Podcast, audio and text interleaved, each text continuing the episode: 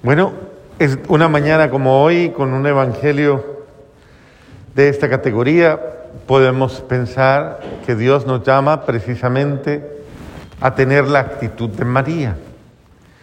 Esa actitud que verdaderamente es un cántico a una alabanza constante, una glorificación, una exaltación, un reconocimiento de un alma humilde a, todas las bondades divinas, a cómo Dios me trata de bien, a cómo Dios es bueno conmigo, cómo Dios es de bondadoso, de misericordioso, de grande, de magnánimo, de, generoso.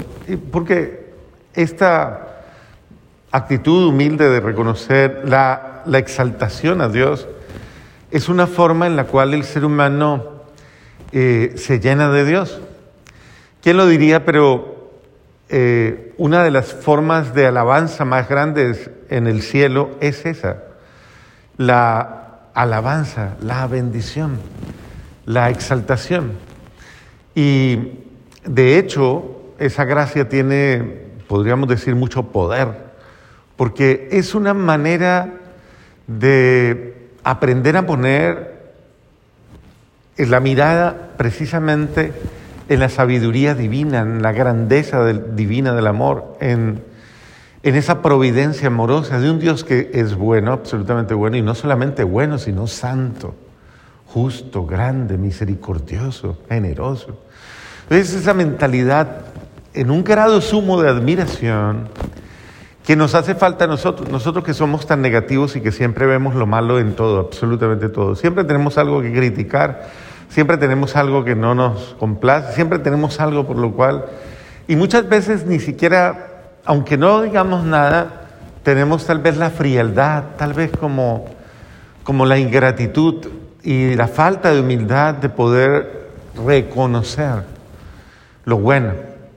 Incluso eh, es triste, pero, pero entre nosotros, entre los seres humanos, prima mucho eh, a veces también como la envidia, el celo, el, eh, no sé, como, como si, si por el hecho de reconocer eh, todas las gracias y admirar al otro, a las otras personas e incluso a Dios, parece que fuera algo eh, como que supera mis posibilidades. Y eso es falta de humildad, eso es falta de, de verdad. Uno cuando, por ejemplo, cuando ustedes tienen un niño entre sus brazos, no hay palabras que se midan cuando se quiere al niño, obviamente, y cuando se valora lo que representa un niño.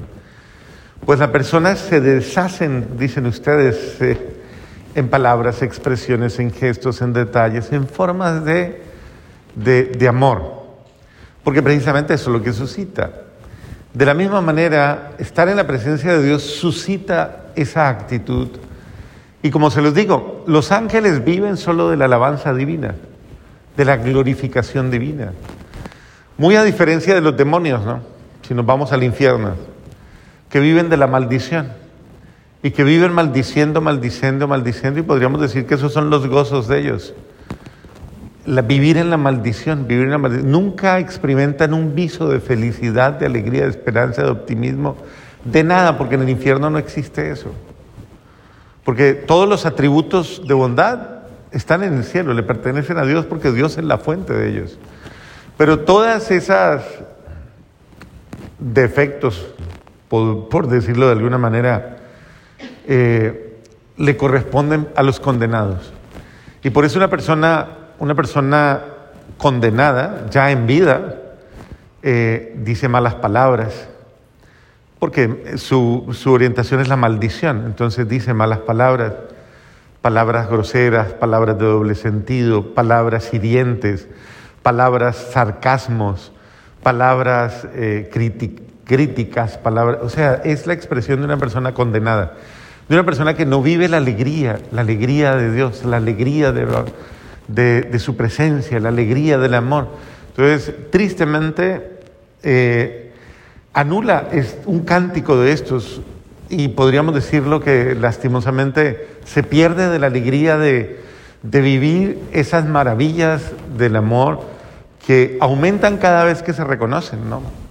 Es importante y una de las cosas que nos hace falta incorporar a nuestra vida es eso, una oración de alabanza, una oración de bendición. El cantarle a Dios, el levantarse, el cantarle, el bendecirlo, el alabarlo. Miren ustedes cómo al ritmo de la gran familia, al ritmo de, de cada uno de sus hermanos, ustedes esta mañana se sienten tan contentos y tan felices por levantarse, cantarle al Señor y bendecirle al Señor por el tiempo de la Navidad. Si se mantuvieran todo el año en este ritmo, yo les creo. Pero cuatro días, mm.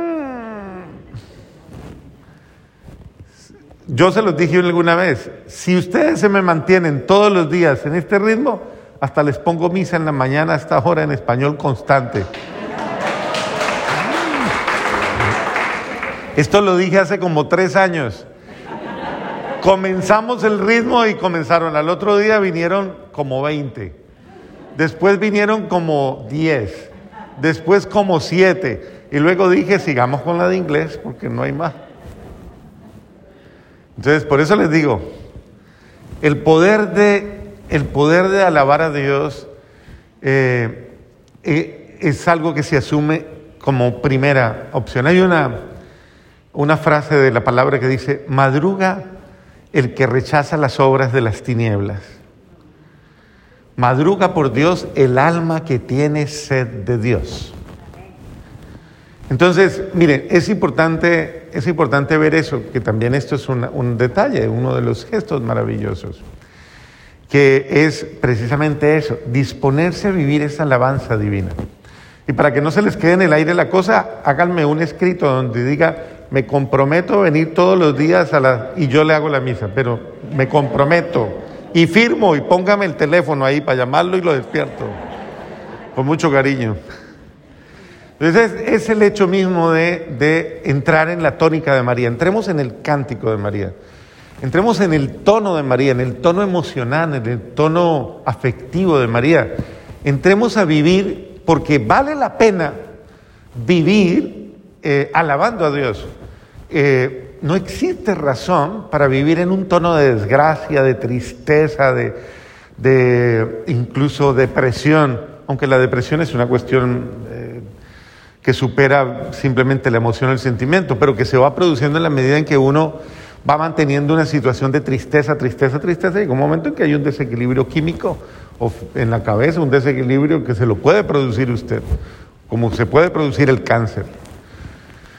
Usted mismo se puede. Yo conozco personas que se produjeron la leucemia por entrar en una situación depresiva. Y pregúntele a cualquier médico y le va a decir, cuando la persona entra en una situación depresiva, se bajan las defensas, los glóbulos blancos matan a los glóbulos rojos y se murió.